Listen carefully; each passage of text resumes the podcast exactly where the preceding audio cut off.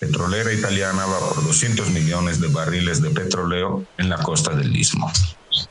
La petrolera italiana Ente Nacionales Hidrocarburi, ENI por su sigla en italiano, el 17 de marzo de este año anunció en un comunicado firmado desde su sede en la ciudad de Milán, Italia, un nuevo descubrimiento en el prospecto de exploración Yazil en el bloque 7, ubicado en las aguas medias profundas de la cuenca Salinas en la llamada cuenca sureste. Según estimaciones preliminares, el nuevo hallazgo puede contener alrededor de 200 millones de barriles de petróleo. Yazil 1 es el octavo pozo exitoso perforado por esta empresa italiana en la cuenca sureste. Se encuentra aproximadamente a 65 kilómetros de la costa de Veracruz.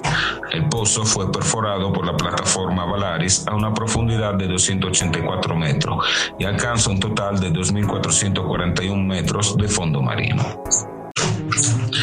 Esta exploración y próxima explotación petrolera está liderada por esta empresa, la ENI, que es el operador con una participación mayoritaria junto con la petrolera de Gran Bretaña Capricornio y Sitla Energy.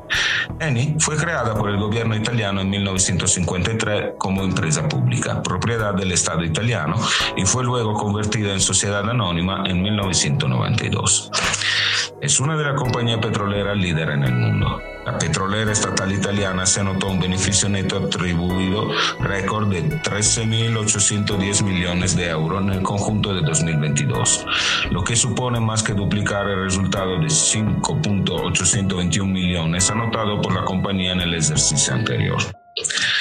Recordamos que la exploración y perforación de pozos petroleros en los mares de México por parte de las transnacionales sigue siendo una de las consecuencias de la reforma energética llevada a cabo por el gobierno de Peña Nieto y que todavía sigue vigente, con la apropiación de recursos en beneficio de las petroleras extranjeras.